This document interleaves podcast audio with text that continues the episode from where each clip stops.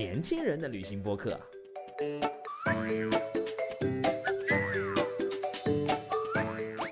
Hello，小伙伴们，大家好，欢迎来到本期的到此一游，我是渣哥。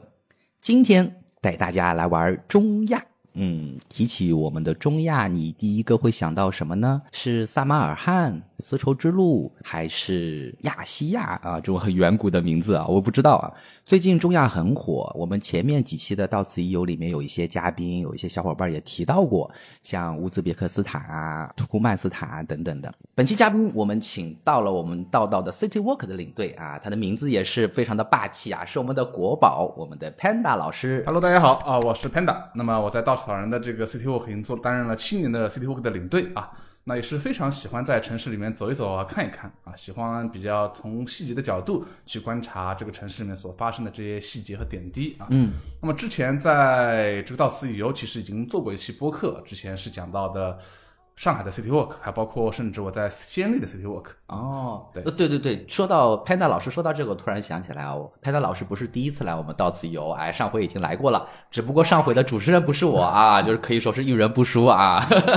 好，哎，既然我们是，其实我们是第一次见面哈，Panda 老师，我特别有一个。问题啊，很好奇。我个人啊，接触到的道道的一些旅行，基本上都是一些长线啊、超州这种。我们会去一些比较远一点的目的地吧。是的。但 City Walk 它其实是一个非常不一样的一种旅行方式。是的。从你这个从业七年啊，非常专业的老 City Walk 的人的一个角度，你怎么来看待两种不同的旅行方式？其实我觉得旅行呢，就是带你带到一个不同的环境里面去，就是你平时生活中可能已经对这个周周边环境已经非常熟悉了，嗯，想到假期到一个完全比较陌生，或者说脱离去脱离开原来你生活工作的环境去看一看、走一走，嗯。那么，其实讲到 City Walk 的话呢，其实沿用一下我们当时在 City Walk 领队培训的时候一个理论，嗯什么呢？就是旅行世界和工作世界和日常的生活世界啊，是一共是两个世界。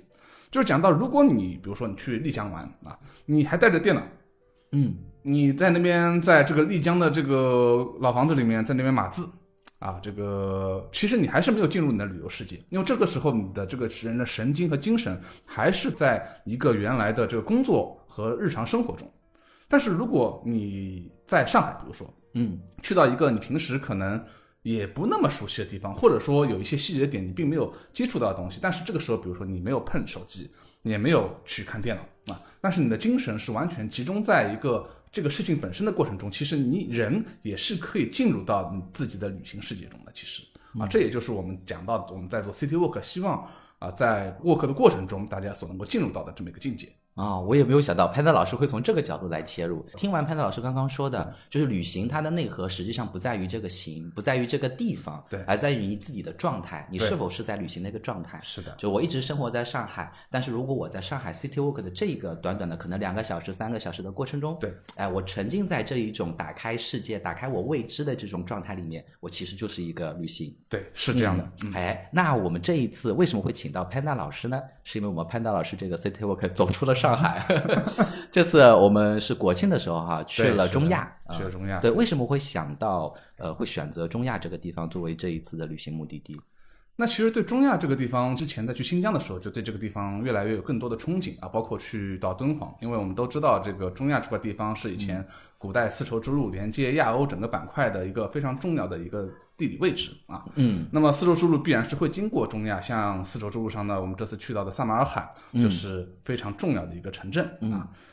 那其次呢，就是包括在去年的时候，我看了本书啊，叫做《大棋局》。大棋局啊，这本书是美国的布尔金斯基写的啊，他讲的是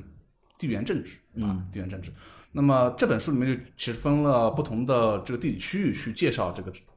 地方。那其其中有一个很重要的板块就介绍中亚，因为中亚是原来苏联的一个部分，而且一直是呃被这个前苏联所控制住的这么一个不对外开放的区域。嗯，但是随着这些年它逐步逐步进一步对外开放，其实这个地方的这个历史和璀璨的文明开始。对外面开始有更多的宣传啊，包括其实最有名的人，可能大家可能听到过，叫铁木尔啊。铁木尔帝国是以前一个非常重要的横跨整个甚至欧亚板块的这么一个君主啊，对他在他在撒马尔罕定都，然后呢建立了自己的铁木尔帝国，对，是元朝差不多那个时候。对的。当然到了这个，其实到了明初的时候，其实他也就是甚至那个时候他想进攻中国的明朝，嗯，因为那个时候是靖难之变发生了，嗯，就是明朝初期，当朱元璋去世之后啊，这个朱允炆不但不太能够压制得住整个这个明朝的这个疆域，所以呢，这个铁木尔想趁这个靖难之变的这个混乱的时候想进攻，嗯，但是很可惜啊，这个他到了这个已经现在差不多已经到中国新疆跟哈萨克斯坦边界这个地方啊，他后来在这个地方病逝了。嗯，所以就后来没有的没有完成他他的的宏宏图大业。那其实铁木尔不仅他自己非常牛逼啊，我之前还去过哪里呢？去过印度，这个倒也是跟着道啊道一，起去的。莫尔莫卧尔王朝那个对莫卧尔帝国啊，莫卧尔王朝的这个君主开国君主巴富尔其实是这个铁木尔的外孙。嗯，啊，那其实他他们是一个族系里面的，是巴布尔这个人在中亚被赶出来，到了发现中亚这个地方太强大了，大家都很强大，不得不南下到印度，到北印度这块地方。那发现这个地方哎好好占领啊，在这个地方后来建立了他自己的摩尔帝国，所以跟铁木尔其实是有关系的。那个时候就是其实已经知道有这么一个故事，嗯，还包括这个地方，其实我们知道原来是中国清朝的土地，其实。如果去看以前你去新疆去看这个，呃，因为清朝的时候的那些不平等条约，所以以前清朝的疆域一直到巴尔喀什湖这个地方，嗯，把整个的这个中亚的很多板块的地方的契合地区都是划归给了当时的沙俄，嗯，那所以这块地方也是就是一直是让人觉得跟中国有着千丝万缕的联系，但是呢，如今又是一个具有很浓厚的伊斯兰文化情调，也具有很强的苏联文化情调的这么一个地方，嗯，所以就更加让我想去这个地方看一看。就好奇心会很重。对，是的，我听完 Panda 老师刚刚讲的啊，我就会想，就有明显的感觉啊，就 City Walk 领队的气质，就这种对历史的那种厚重感的，它会让你的那种吸引力会非常的强。呃，吸引到 Panda 老师的一些点，是因为这些厚重的历史，对，有点类似于像以前欧洲有亚历山大的呃东征啊，我们这边呢东方其实有蒙古大旗的这种铁军的西征啊，我们会对这一些人类大的迁徙。啊，它会有很多不同的观点啊，它不是正和呃恶的那种，不是，它其实就是人类过程中必然会发生，它会带来很多的一些嗯后续的影响啊，比如说人类的结合啊，就像我们新疆就有很特别的那种人种的结合也好还有食物的结合哈，是的。然后以前中亚它是我不知道潘娜老师有没有这种丝绸之路的情节。就是有些人会有的，就是我要从起点到终点那种。希望我有足够的假期，哪天我也能这样走，是吧？虽然对丝绸之路在国内的地方，我大多数都去过，啊包括海上丝绸之路，包括陆上丝绸之路的这些重要的地方，基本上都去过。因为这些地方其实就是文化交融交汇的地方。对像敦煌这个地方是把新疆的，当然更更偏汉族，到了新疆呢、就更偏这个西域的情调。嗯但是这两两个地方的这个文化呢，其实都是结合的文化。对的，对的。我觉得刚刚潘娜老师在提的时候，有一点是会让中亚这个地方会对我们中国人更加有吸引力，就是它除了伊斯兰的元素哈，像丝绸之路的元素，特别是苏联的那个元素对，苏联的元素。哎，那个会很特别。像我们有时候去一些被苏联，比如说我去格鲁吉亚的时候嗯哈，是。你都会有一些亲切感，就那么远了，呃，你还是有一些亲切感，是因为在那种体制下的有一些建筑也好啊，或者对。潜移默化会在当地人里面产生了一些烙印也好，你总会感觉有一点熟悉，是的，哎，会。然后现在中亚可能我们有这个条件了啊，又可以了，我们又可以出去了。那这次呃，潘娜老师是怎么来计划你的行程？你又去了哪些地方啊？或者呃，有什么推荐给到我们吗？如果我们后面的小伙伴也想去的话，可以参考。好的，那我就简单介绍介绍我这次的一个差不多的一个行程吧。那这次呢，因为国庆假期毕竟八天时间啊，后来再拼了四天假期，一共十二天时间，嗯，时间也不那么长，所以呢，去的地方不可能也都覆盖所有的地方。你你你挺挺长了，挺长了。对对，但是但是这个地方实在是太大了，你要把中亚全部玩完，这是也是不现实的啊。嗯，所以呢，当时就选了几个相对容易去的地方，嗯，就是相对而言时间比较短、车程比较短的这么些地方，就包括像乌兹别克斯坦跟哈萨克斯坦。这两个地方呢，这两个国家有个很大的优势，就是都是免签的，对中国护照啊，非常友好，非常。非常友好啊。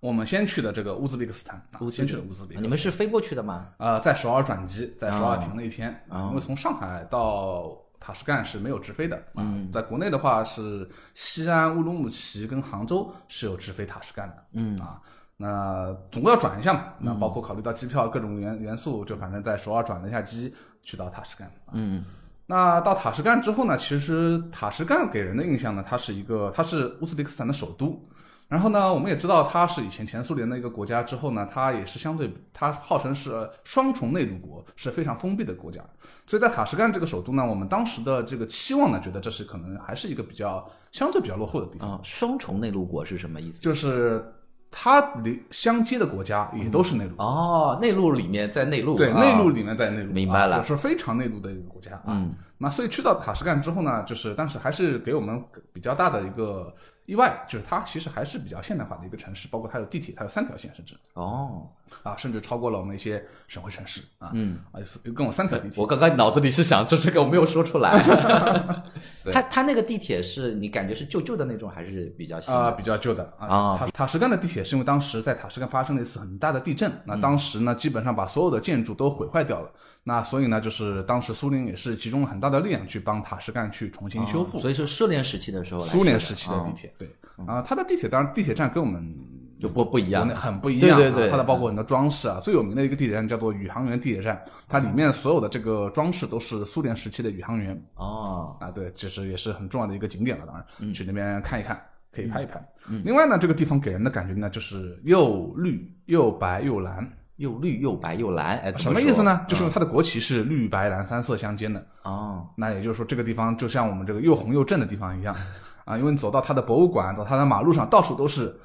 卡里莫夫曾经说过，哒哒哒哒哒哒哒哒哒。卡里莫夫曾经说过，哒哒哒哒哒哒哒。那卡里莫夫是谁呢？就是乌兹别克斯坦独立之后的第一任总统。第一任总统啊，对对对，他是一个非常就是强调这个第一任总统说的那些话，包括还有卡里莫夫的很多雕像嗯啊，是这么一个非常又蓝又白又绿的这么一个国家。嗯，其实它那边的颜色应该也是哈，就是它那边会有很多的植物绿色那种吗？有绿色的地方，其实这个地方跟中亚其他地方很像，西亚一样的，因为那个地方很干嘛，嗯，所以有绿植的地方，说明这个地方很有钱啊，啊。就是你看到很多绿色的地方，这这地方肯定花了很多钱，或者就要么就这家人家很有钱，要么比如说他的那个国家公园就是绿色的，就是那国家就投了很多钱去做这个事情。哦，它需要很大的维护成本。对对对，所以因为干，所以那边还有一个很特别的地方是什么呢？就是上厕所都是要收费的。哦，明白了对了。，那边坐地铁很便宜，就一千四苏姆，差不多九毛钱人民币一次。嗯，但是上一次厕所平时要三千，平均要三千，就是翻一倍地铁的价格、啊，所以就是跟我们的物价体系很不一样，到那边。嗯啊。然后还有，但是虽然是这样的情况之下，那边还有当地人修建的当地版本的迪士尼当地版本的啊，迪士尼当地版本的也是有这么一个，就是像北欧式的城堡啊啊就在国家公园旁边有这个城堡，然后还有包括这种偏英式的那些这个商店啊、呃楼宇啊，就跟泰晤士小镇很像的这这么个地方。主主角都一样吗？啊，主角都也都一样，主角也是一样，啊对对对，那不就是盗版吗？啊，就是估计也没有人去追查这个事情啊，但就在他的国家公园旁边，所以就是一个也是具有一些生活的区域，但是也有一些很多政治区域，就是这么一个现代化的首都的城市。就比较杂糅哈，比较杂可能这种杂糅会超出我们日常生活里面见到的那些啊，是的是的是的。嗯，我能感受到那种，还包括还有很多雕塑，就苏联时，前面前面讲到苏联时期雕塑嘛，嗯，它会包括有些雕塑是讲到了，就是纪念二战时候牺牲的那些乌兹别克斯坦人啊，因为会有当时是有乌兹别克斯坦的人去支援这个卫国战争啊，会专门有一个叫雕塑叫做《哭泣的母亲》，这个雕塑不仅在塔什干有，同样的雕塑就稍微有些变化，在萨马尔罕也有嗯，啊，是有这些雕塑的。对对。你后面就去了萨马尔罕，呃，第二个城市是先去的布哈拉哦布哈拉先到最远的地方，然后呢再绕回来。然后哦最远，其实乌兹别克斯坦最远的可以玩的地方，那个叫西瓦，那是因为火车车程太长了，后来没有去。嗯，那去的第二个城市呢，叫做布哈拉啊，因为以前在这个布哈拉其实也是丝绸之路上一个非常重要的城市啊，但是它的规模要比萨马尔罕小很多啊。呃，差不多是什么感觉呢？我用一个词汇叫做“干的乌镇”。干的乌镇，乌镇没有没有水，啊，假如是没有水的乌镇啊，就乌镇的给人感觉就是一个旅游的一个这么一个水乡的小镇嘛。对，啊，然后呢，基本上你在中间走呢，就是一景点呢都是沿着一个主街一个一个的一个一个的挨着的嘛。但是呢，因为我们讲到中亚这个地方很干嘛，但是它呢其实的布局跟乌镇很像，就是一条主干道旁边这个罗列了很就是很多的重要的建筑都在这条主干道旁边，就是哪怕稍微呃远一点的，其实也不会很远，所以它的体量可能跟乌镇也差不了太多，嗯但是它就是没有水的这么一个板干的乌镇，完全是围绕这么一个旅游去建的这么一个城市。嗯，那么在乌就是在布哈的很多小巷里面，也都是非常的，要么就是非常 local，要么就是非常旅游，基本上就是这么一个非常穿梭的地方。因为在布哈的第二天呢，我们是穿梭到一些比较小众的一些景点去，大多都大多都在后面的小巷里面嘛。嗯，然后这些小巷呢，你就会发现，就是当地人的这个生活条件，毕竟还是比较艰苦的，包括这个煤气管线都是走的明管的，哦都是从天上走的啊，标着黄色，甚至走到一些区域，可能还能闻到一些煤气味，嗯啊，是这样的一个地方。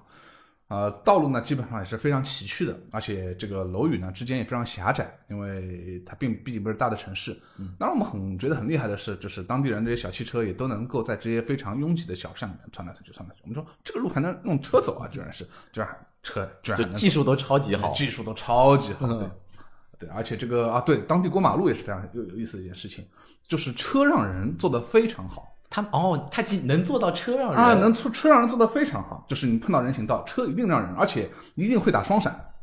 哇，那我觉得，我觉得我我自己以前会感觉这是属于文明程度的一个体现。对，啊是的，是的，是的，那他们其实的那种国民素质也好，或者整体，它其实还是处在一个一个比较好的位置。对对，嗯是的，是的，包括你在塔什干前面讲到地铁上让座也是非常普遍的一种现象，那种街上应该也还挺干净的啊。街上也挺干净的，对，街上也挺干净。然后他打双闪的意思就是他看到你了，准备让你，你看你赶快通过。哦那这个时候呢，行人也会很自觉的，就是能跑的就稍微小跑就过去了，哦，就互相也都会啊，体谅。相互也都会体谅。哎，这种这很和谐。很和谐，对对对，这个倒是给我们非常的意外，这这点是非常意外。当然每次、每次过马路以后都小跑，等等等等。嗯，哎，像那个刚刚说到的，呃，塔什干，我就记住了那个可以体验一下地铁啊，对对还有那个假冒的迪斯尼，我印象挺深。对像这边的布哈拉，你有什么特别要去的一个地方，或者让你印象很深的一个地方吗？嗯，我觉得印象最深的可能是那个阿克城堡。阿克城堡，阿克城堡这是一个重要的景点，它是呢是以前就是这里的土皇帝住的这么一个地方。嗯，你进到这个城堡里面会看到有很多就是啊，当然这个地方还有很大重要特点就是欧美的旅游团非常多，哦应该说欧洲的旅游团。哦，所以你在那边看，因为这是个旅游小镇啊，对对对所以大部分来的游客还是以西方的那种为主。欧洲人为主，嗯欧而洲人为主且美国人基本很少，英国人也不多。就是那边我们自己去的嘛，有时候想听听看他们怎么讲解的嘛，嗯，发现就几乎没有英语讲解，哦，法语讲解最多，德语讲解其次，嗯甚至还有西班牙语讲解、俄语讲解、啊，俄语讲解也挺多的，但就是没有英语讲解。嗯啊，这就是中国人也不多，对，哦，我们那边可以请到中文讲解吗？有的啊就是一般性会有一些，就博物馆里面会有一些中文讲解，哦还有还有一些地陪也是中文讲解，但是讲的我们去听了听，你讲的凑合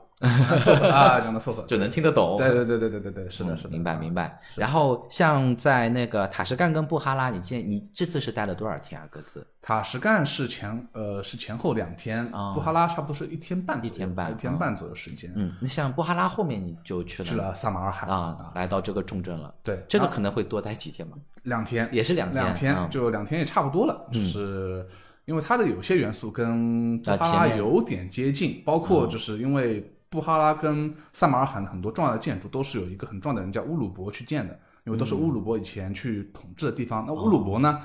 也是这个铁木尔的子孙。哦，啊，所以他们都是这个一个系列里面的。那铁木尔是把他委任去管这个区域，所以这两个区域就比较接近。包括乌鲁伯的经学院在萨马尔罕，包括在布哈拉都有。那么在这几个城市之间呢，怎么通行呢？这边特别要讲到它的这个高铁，这个是中亚唯一一个高铁线。他们有高铁，他们有高铁，哦，这个，高级了，而且是一排四个座，就跟我们的高铁一等座一样。是是我们原建的吗？好像还不是哦啊，好像是这个什么西班牙原件的话，我看这件事，对对对。但是那边有很多中国元素，比如说那边的公共汽车，嗯，塔什干的公共汽车，包括后来讲到的后面可能会去到的阿拉木图的公共汽车，大多都是宇通和金龙的嗯，啊，宇通客车。啊，宇通客车玻璃上都有中文宇通客车。嗯，好，然后我们回到萨马尔罕，潘达在萨马尔罕有什么样子特别的感受？那萨马尔罕是一个非常文化多元的这么一个地方，除了我们前面看到的这个伊斯兰教的那些，因为我们讲到，因为就是其实七世纪伊斯兰教诞生之后，包括后来整个对于这个阿巴斯王朝开始向东拓展，整个中亚其实都开始信奉伊斯兰教嘛。啊。对对，所以其实很多都是伊斯兰教的文化，但是在这些伊斯兰教的璀璨的文化中，还会有其点缀了很多其他的元素，嗯，比如说像这个犹太人的一些元素啊，这点这个倒也是非常的神奇，因为我们去到这个萨马尔罕的时候呢，就是呃十月四号嗯。正好是十月七号巴以冲突之前，巴以冲突啊。啊，然后呢，去到了就是在萨马尔罕的一个犹太人的会堂。那这个会堂我们去的时候也碰巧，因为它是在一个街巷之中，很小的一个地方。然后去的时候，正好有个人等在门口拎了个小袋子，我们以为他是外外卖员，你知道吗？嗯。但是结果他不是，他说他用英文问我是是不是来这边玩，他说是啊，他说他是犹太人，他从以色列来的。哦啊，然后呢，就是那他说这个，但是这个门是关着的，就是也不知道能不能进。但上面有个电话，就打电话去问，那发现已经有一对从美国来的犹太人在那边访问。哦，对，所以他们其实当地还是有犹太人居住在那边。对的，是的，是的。啊、像他刚刚你遇到的那个犹太人从以色列过来的，他可能在这边已经过了有有过很好几代了吧？应该还是他是刚呃，是呃是这样的，来的那个以色列人是刚刚来玩的，哦他啊，包括里面来的美国人呢也是来玩的，但是里面有一个管这个地方的人，嗯。是在这个地方管了好几代的人的这个犹太人，哦，还是会觉得对他们会当地的俄语，也会乌兹别克语，但是也会希伯来语。对，哎，说到犹太人的话，其实他真的也是遍天下。对是哎，就包括我们中国有很多犹太人的元素，包括比如说我们上海，我就引对引发到我们自己的 City Walk 路线啊，回归一下，呃，也是有要这个犹太犹太难民纪念馆那块区域，一些虹口方舟，对对对去在二战的时候接纳犹太难民的嘛。对对对，欢迎大家可以去看看啊！是的是的哎是是。然后我们继续回到萨马尔汗啊，然后到就在这个犹在这个地方呢，他们就很好奇，为什么两两个呃就是不是犹太人的中国人会到这个地方去看？因为这个是 LP 上的一个比较小众的一个景点。嗯但是其实也是我跟他们后来用英语讲了，就是包括呃我在美国读书的经历，在那边看到一些犹太人的事情啊，包括我在上海去讲解这个犹太人的故事。嗯啊，那他们就哦，你们就你居然还对这块这段历史这么这么懂对对对啊对对对，包括那边看到大就是大是六呃六芒星六芒星啊大卫星，就觉得哎这个这个包括他那个会堂里面那个旗帜啊，跟那个。虹口这个会堂里面旗帜是一样的啊，就很接近的。嗯，那觉得哎也是很很亲切对有种有种熟悉感又来了。对对对，是的，是的。那么这是偏犹太人的一趴，那嗯么还有一趴呢，就是前面讲到的伊斯兰教的那些文化和包括建筑啊。嗯，那其实因为它是作为以前铁木尔帝国的首都，那给我们印象最深的一个冲击感最强的是我们去的第一个景点是什么呢？就是铁木尔的陵墓，叫做古尔埃梅尔陵。嗯这个我们一开始进到里面去，觉得哎，这个经学院长得像不是这个像清真寺一样的建筑，可能跟我们布哈拉看到的建筑很接近了。其实也都是，当然当然外观也都挺很就是丰富多彩，嗯，但是就是也没什么特别的地方，嗯。但是往里面走走走走走走，发现一进去之后，往抬头一看，发现它全都是用这个金箔去雕饰的整个顶、啊，是非常的漂亮，嗯啊，就是包括这个铁木尔的棺椁，它是用黑玉去这个包裹的。嗯它不是用一般的材料去做的。你在它那个伊斯兰的很多这个墓穴嘛，它都喜欢一个个棺椁放在上面，对然后呢对对，甚至是这个一个主主棺在中中间，嗯可能一些他的子孙或者其他他的一些亲戚或者好或者一些相关的人都会放在旁边嘛。嗯嗯嗯那么主观放在那边就是一个很明显、很显眼的一个黑色的，在当地是非常少见的这么一个黑玉的这种棺椁，就是铁木尔的这种棺，它的顶上就是全都金色。这个地方给我们视觉的冲击感是很强的。它肯定中间有修复过，但是就是大多数能保留原来的。我们可以看到有些地方是修复过的，有些地方是原来的。但现在给人的感觉就是还是能够新旧结合的还可以。然后我们会看到，除了铁木尔的这个陵墓之外，还包括雷迪斯坦广场啊，这个地方也是非常有名的。雷迪斯坦广场啊，场，雷迪斯坦广场也算是萨马尔罕的一个一个整个整个的地标。嗯，它最大的一个特色呢是它的夜景，大家应该夜景晚上去看哦，灯光秀，啊，灯光秀啊，虽然这个五光十色的非常艳丽，让人觉得哦 很难 hold 得住啊这种感觉。蹦迪的那种夜景啊，对，吗就跟 蹦迪夜景一样，这可能跟当地人的审美也有关系，因为我们经常看到那种穿的非常粉、非常沉的那种外衣的这这些人在路上走。哦，包括到饭店里面去也是，就是这是他们对于色彩艳丽的一种喜欢，可能因为当地太干了嘛，所以都是黄黄的。哦，他可能没有那种鲜花那种，就很向往这种鲜花的，感觉。是的，是的，啊很很向往这种鲜艳的感觉，所以就这是萨马尔罕给人那种感觉。嗯，除了这个之外，我们还去了一个什么地方呢？嗯，叫做永恒之城听起来像游戏里的啊，因为这个地方是人造的。哦，人造的，那为什么要人造呢？因为它永恒之城是一个像商场或者像游乐园的一个区域，但是很偏，在萨马尔罕的东郊。嗯啊，但是呢，就是除了这个地方之外呢，就是它的北面一点点西方呢，有一个很大的 Congress Center，嗯就是会议中心。是什么地方呢？就是二零二二年，就是去年上合组织峰会开会的地方。哦，去年九月份的时候，就是习大大也在那边开过会、哦啊，所以那个地方就给人的感觉就是完全跟市区的地方很不一样。虽然就是永恒之城的文化元素呢，都是完全就是我们看在布哈拉和萨马尔罕看到的那些元素，但是它是完全新的。哦，就是完全人造，哦，有点像横店是吗？啊，有点像横店啊啊，但是它又是后面是会议中心，它不是完全的影视哦啊，，它不是用作影视的这么一个用途。嗯，那么我当时也是在 Instagram 偶尔看到这个景点，所嗯以才去，也没什么中国中国游客，也没什么旅游团。去的基本上都是当地人在那边看啊，这个我觉得它能够在这么一个很荒芜的地方造出完全人造的这么一个城，嗯永恒之城是吧？这个也是很神奇的，这里有点难想象，而且他造想象是吧造这个城的目的是什么？他就就是为了给来开会的人看啊，这是我们这个新建的这个城市。他真的有人在那边居住生活，居住没有，都是商店基本上为主，还有很多饭店。那那些饭店，那个饭店非常高档啊。呃，就是我们去到那个饭店，就是都是穿着西装的服务员，甚至还戴着黑手套，啊，都是在那边端盘子。但是你别看这这样的这样级别的餐厅啊，因为乌兹别克斯坦这物价整体都是比较低的，嗯嗯，所以在那个饭店里面，就是我们人均只吃了三十块钱，我突然觉得，就是以黄焖鸡的饭吃到了国宴的国宴的感觉。哦，你知道我现在最开心的一件事情，梦想呃可以远程办公。在稻草人上着班，完了以后，我可以在乌乌兹别克斯坦那边去吃个三十块钱这个饭。对，所以在那边呢，就是啊、你在干那边感觉就是就是除了住宿之外，物价都很便宜。那、住宿贵的原因，我们客后来想想，可能是可能有比较重的税啊，或者哦是旅游费啊等等的原因。但除了住宿，打打车，我们在乌兹别克斯坦整个打车最贵的可能也就十五块钱，哦，他们那边邮费好像都挺啊、便宜的，邮费基本上都是三块钱。对，啊，就是都很便宜的。对对对当然，这也说明什么？他们人人工费也比较便宜，嗯嗯是的，所以整个的物价其实都还是非常的便宜啊。嗯嗯呃，还有呢，在那边萨马尔罕看到什么呢？孔子学院。嗯，虽然孔子学院的牌子列在那边，但是大多数的人并不是在学中文啊，还是在学雅思啊啊，在学雅哦，思。所以还是在萨马尔罕到处的雅思中心啊到处都是雅思中心，对对对，就我觉得这个还是跟实际需求还是有是有关系。关系的，对对对。然后因为那边的货币贬值很厉害嘛，就是那边人其实对于。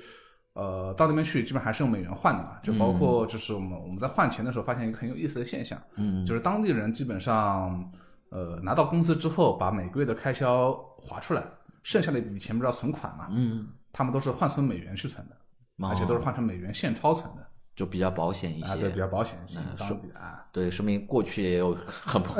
很不开心的事情。啊对对对，啊是的，是的，是的，反正这都是在在路上看到的一些蛮有意思的一些，我觉得可能过几年再去的话，我们真的可能那边学中文的也会越来越越来越多，是的，对，我们中国人后面过几年，我觉得中亚也会是一个比较紧绷的地方。是的，是的，嗯，特别是免签还有过去方免签过去，对，是的。那讲到这个，就不得不讲到了我们第二个国家，因为哈萨克斯坦。啊，就萨马尔罕结束以后就是到哈萨克斯坦对，回到塔什干，因为塔什干其实是一头一尾两天嘛，嗯，前面基本上都介绍了，然后塔什干结束之后，直接就飞到了哈萨克斯坦啊。嗯，那为什么会讲到这个呢？因为在乌兹别克，你在那边看到的中国元素其实不那么多，除了这个我们前面讲到的客车是宇通金龙，还包括可能看到了名创优品啊这些之外啊，但是到哈萨克之后，明显的中国元素就多了，因为哈萨克跟中跟中国接壤。啊，因为这两天正好不是在开“一带一路”峰会嘛，对你可以看到普京之后排名第二的，基本上都是在介绍哈萨克斯坦的总统托卡耶夫。嗯，因为这中亚那边哈萨克斯坦的经济，无论是经济体量，还包括跟中国接壤的这个程度，还包括地理位置来说，哈萨克斯坦肯定是更加重要的。嗯，那边我们去最明显直接的就是到那边可以用人民币直接换当地货币，哦，直接乌兹别克是不行的。哦，乌兹别克还要美元来做一个中美元、欧元、日元什么都可以换，但中人民币是不行的。对对对，是的。啊，那可能再等几年吧。再等几年应该是可以的，对，对对对，但是到哈萨克明显就是哪怕是路边的这个换钱的点，包括在机场的换钱点都可以都是通用的，而且汇率还可以，对，嗯嗯，对，所以就基本上那边明显跟中国的接壤呢，就是交汇的程度是明显更丰富的。嗯嗯那么哈萨克斯坦呢，这个我们去的是阿拉木图，就去了一个城市。阿拉木图以前是哈萨克斯坦的前首都，九七年的时候是才迁都到阿斯塔纳。嗯那到现在为止还是它最大的城市，但是给我们最印象最深的是什么呢？就是这个地方真的发达，哦，真的很发达。因为这个地方其实离新疆开车就四个小时，对对对，其实现在很多人去中亚都是走陆路陆路的哎对对对伊犁那边过去，对，直接是的，是的。到阿拉木图本来这个是后面要介绍，就是其实啊这是最经济的一种方法，就是飞对对对伊犁，然后从那边坐车过去。嗯那么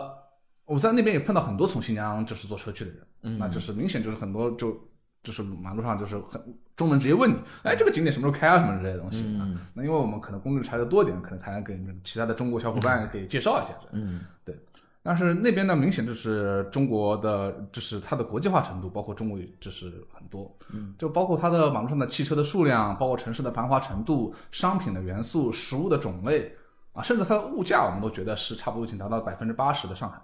哦这么高啊？对，还是比较高的一种。那看来我异地办公只能去乌兹别克斯。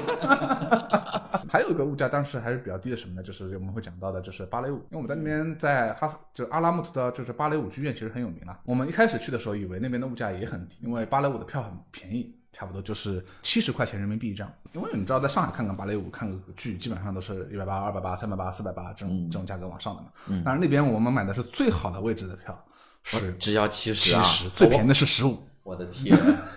对，所以我们一开始觉得哦，物价是不是很便宜？那所以因为我一一只要七十嘛，所以我们也没怎么当回事儿。嗯嗯，但是去到那边之后，发现大家都是盛装出席的，都是穿着礼服去的。哦，对，只有我穿的是连帽衫，穿的是休闲裤，穿的是运动鞋，是吧？所以在里面有领领免费的咖啡跟茶的时候，人家都是一个个礼服的人过去领的。嗯，嗯轮到我领的时候，看到一个，嗯，那看了我一眼，哦，怎么穿着连毛衫这么随便就来了？我本来会以为你可能都不好意思去领。我一开始有点不好意思。嗯，对，就是完全就是没有超出这种想象，说明这个。就是当地人的这个精神化消费，这个对它价价格还是比较低的。哦，它是是这种人工类的会比较低，比如说像住宿或者是要硬件支持的，它会比较贵吗？嗯，差不多是这样的，就是偏旅游类的东西还是会贵一些啊、对所以他把这种演出当做老百姓日常消费的那种。是的，是的，啊，是的，但是也我也没有没有想到他们会这么盛装啊，这个是，只是为了七十块钱的演出要盛对装成这样。对对对对对对，但是明显那边的物价贵啊！我因为这两天不是在开那个峰会，我正好在查了一下，其实这跟经济水平还是有关系的。嗯，因为你知道乌兹别克斯坦物价，乌兹别克斯坦的人均 GDP 才两千二美元，嗯，那么哈萨克斯坦是一万一，然后中亚最高的是土库曼斯坦是一万二，那中国也就刚刚比土库曼斯坦高一点，是一万两千多一点点。哦，对。那我觉得你到那个这样听，如果看这个数字，那我觉得一落地阿拉木图啊，那个跟那个乌兹别克是完全两种感觉，还好我们是先去的乌兹，不是先去的，这种给人的感觉会完全不一样。对先苦后甜的感觉。先先苦啊啊，对，包括吃的啊，就是种类也多很多。虽然就是乌兹别克物价很低嘛，嗯，但是种类确实是低，嗯嗯种种类确实少，就是整天就是抓饭、嗯嗯，馕，那是吧。而且那边的人特别喜欢主食配主食，在乌兹别克的时候主食就饺子配米饭那种。啊，差不多就是就是我们到他们商场里面去吃的时候，就是我们要了份土豆泥嘛，嗯嗯然后他他那他们说，然后再指着米饭，米饭要不要？不要的，面包还要不要？不要。我说嗯我们都要了主食了，为什么还要主食？但是我们一开始不理解，看看看到隔壁那个当地人怎么吃的时候，瞬间懂了，那边人吃了三种主食，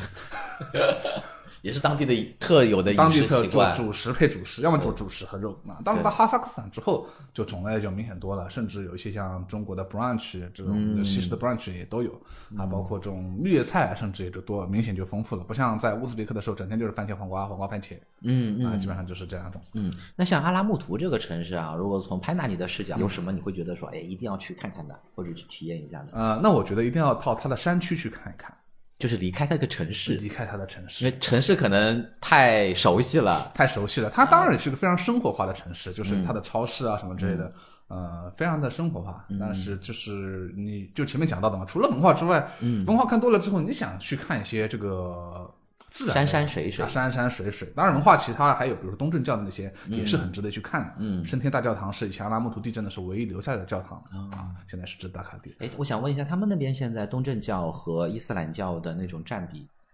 大概是在什嗯，我觉得跟它的人口占比是有关系的。嗯呃，就是像我们前面讲到的乌兹别克，它不是都是清真寺一类吗？嗯对它百分之九十四都是乌兹别克人。嗯它是一个很明显的偏单一民族的国家。嗯，到哈萨克之后，它就很不一样，它是百分之六十的哈萨克人。啊所以那边的基本上哈萨克人都是信仰伊斯兰教的。嗯，但是还有很多俄罗斯族，那么它第二大民族就是俄罗斯族，这些都是相信东正教的东正教的啊，这百分之二三十的都是东正教啊，基本上跟人口的比例是有关系的。嗯嗯，对。哎，那我们回到我们刚刚说的山山水水，山山水水啊，所以它那边的山山水水有什么特别吗？我们去的正好十月份，偏秋天的，后面是雪山，嗯，那前面就是红叶、绿叶、黄叶。嗯，就那种杉树林嘛。呃，也不仅仅是杉树林，还有各种各样的植物，就是不同的植被、不同的颜色，在那个季节就那是非常好看。再配上一些俄式的建筑，它本身会有一些蓝绿紫色的颜色，色彩感非常的强，搭配在一起。特别是那种俄式像那种城堡一样的那种。对对对对对，我们当时是选了一个山庄，在山上住了一晚上。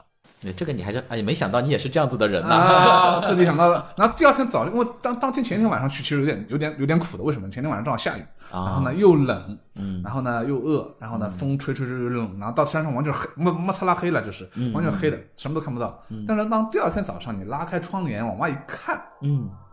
绿的、黄的、红的、白的。啊，就给人非常赏心悦目，就会挖挖出来，挖一下就出来了，要挖出来了，赶紧去拍拍拍拍拍拍拍拍拍，这是这个确实是景景色的非常的好，嗯，因为它是南，它整个就是南面都是山，嗯啊，除了我们去的那个山庄啊，当时也是当地人比较喜欢那个山庄之外，还有包括像梅德屋的那个滑雪圣地啊，冬天是滑雪的，那么夏天、春天、秋天就是也是一片非常漂亮的山区，也是我觉得是除了城市之外很值得去的一块地方，嗯嗯。体验的活动，体验的活动是完全不一样，所以你看这里面它既有城市文生活的文化元素，对，还有苏联时期的一些建筑的元素，有东正教的元素，嗯，伊斯兰教的当然也有些元素，当然还有更多的是自然的元素，就非常的。丰富了，对我还记得芭蕾一定要去看，芭蕾一定要七十块钱坐第一排，是的，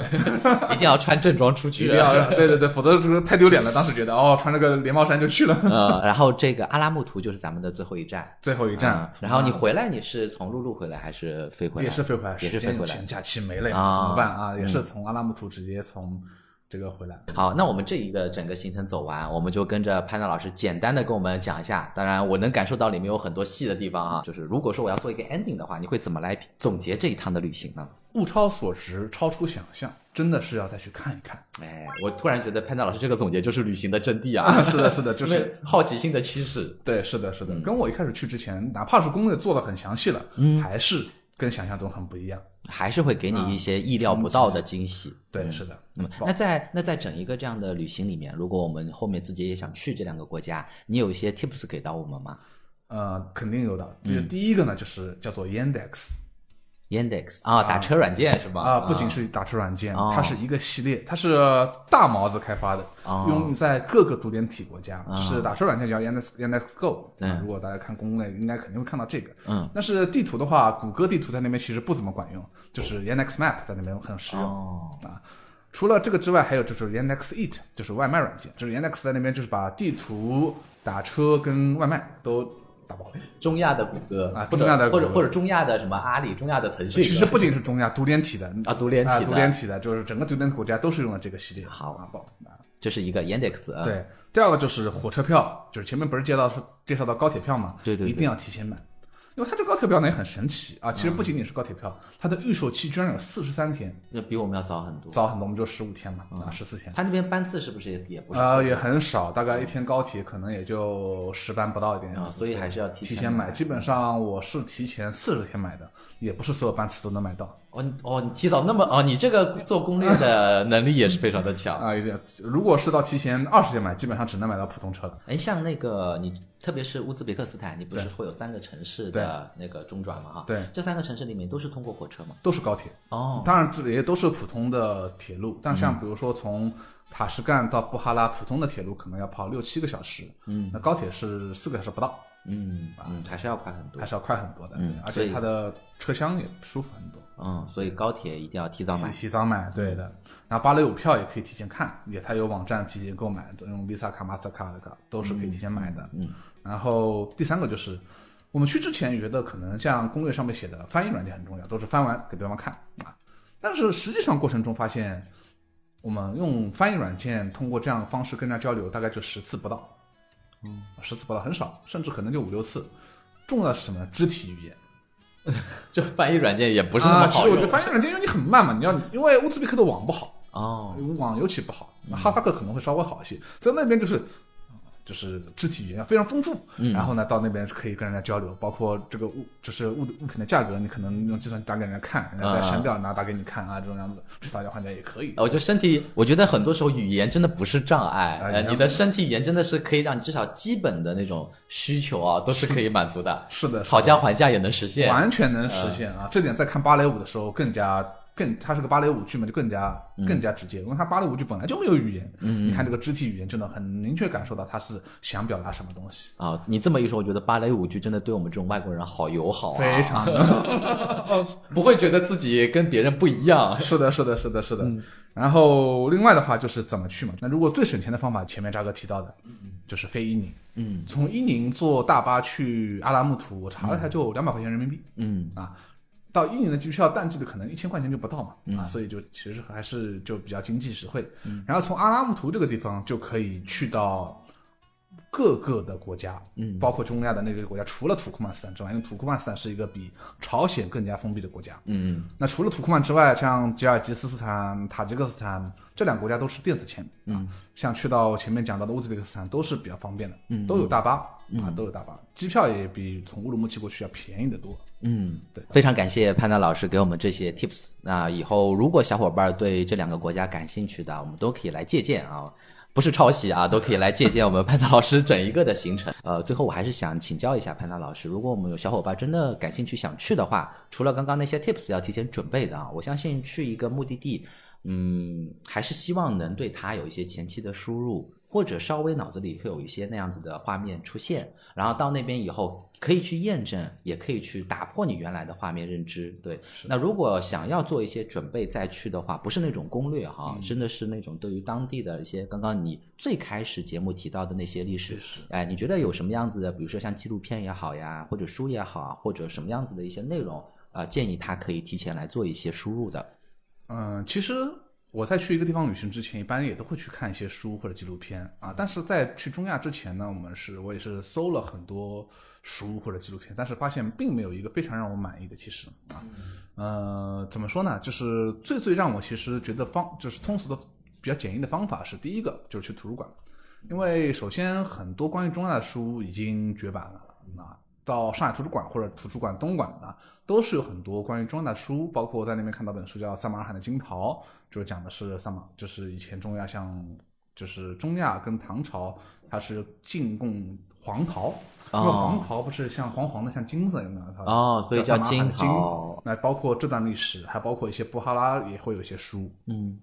但是整个的体系的书呢，当然也有，比如说像《萨马尔罕传》，或像乌兹别克斯坦的一些，就是中亚五国的一些书。嗯，但是呢，大多数呢都比较通俗，会有一些另一领，比如说阿拜是谁啊，这些就是乌兹别克斯坦或者哈萨克斯坦的名人啊。嗯，那么这些是谁？但是都不系统。最最系统的反而是什么呢？维基百科。你去搜这个，比如说会想到乌兹别克斯坦，或者搜到铁木尔，它每个词词条，比如说有些关键的词或者联系的名人的时候，它会有直接可以链接过去的。明白明白你就通过这个词条一个个词条，就可以把整个的历史，像它是这个树状结构。对树状结构就不断的、不断的就就拓拓展出来了。哎，你知道我们真的是很有缘分，我有分享过这个，就是那个时候我作为领队，我在准备路线，那我怎么准备路线，对吧？我其实最大的宝宝库就是维基百科，然后我的方式就是你说的那个方式，我比如说我要去一个地方，假比如说我伊朗。我就输伊朗，然后伊朗那边它其实维基百科的类目很全的，的地理、历史、文化、宗教、特殊的事件是的啊、人口啊，是的各种都有。然后这里面，比如说他说历史，他就会提到说，呃，公元前怎么地，然后各个各个一直到现在，对对然后每一个他都可以练过去。对，是的，是的，就很方便。对，那还有一个小 tips 呢，是就是有些中文的条目比较短，嗯你可以看英文的啊，这个可能就是对我们要求又更了高一些，啊。对对，因为有时候英文的条目确实是最全的。嗯嗯，对。好，我觉得对我，如果我们小伙小伙伴感兴趣，想去游玩的话，也不用压力那么大哈。我们也 我们也没有潘达老师这样的需求啊。我就作为一个 City Walk 的领队，我觉得如果周围你有朋友啊，如果是 City Walk 领队的话，跟着他去旅行总是没有错的。呃，你看潘达老师这种做攻略，我觉得就是基因里面带来的那种啊。但有一些，如果你感兴趣啊，可以先去了解一些呃你感兴趣的内容。如果你不感兴趣，我觉得啊、刚刚潘达老师给我们介绍的那些。呃点，你即使什么都没有准备去那边，我觉得也会给你很大的惊喜。是的，啊、吃吃那个主食配主食，是的，到当地人吃饭的地方去吃，不要不要都在游客人游客吃饭的地方吃，会给人很大的惊喜。嗯嗯，好的，那我们也跟潘道老师聊了很多了，也非常感谢潘道老师会再一次的做客我们的到此一游。然后新的中亚路线我们一直还在紧锣密鼓的准备当中啊，还没有上线，我们一直期待着这条路线的上线。然后之前我们的中亚路线里面，呃，我们有这么一段话来描述这个目的地啊，我们可以跟着这段话再来跟潘道老师一样来回顾一下我们整一个的中亚之行。自打听了张骞出使西域的故事，就钟情于丝绸之路的历史传奇。而当我们在河西走廊谈起西域时，谈的就是这里中亚。沙漠中的驼铃声伴随着风沙与夕阳经久不息，绿洲里的集市上，商队交易着丝绸、瓷器，还有各国的见闻。擦肩而过的那个西来人，可能就是马可·波罗或者伊本·白图泰。而盘腿歇脚的那位僧人，会不会就是玄奘呢？日出日落，宣礼声又一度的响起。也许有一天，我们也将抵达这里。也许有一天，你也会和潘娜老师一样，在乌兹别克斯坦，在哈萨克斯坦出现。来，我们跟小伙伴说声再见吧，拜拜拜拜。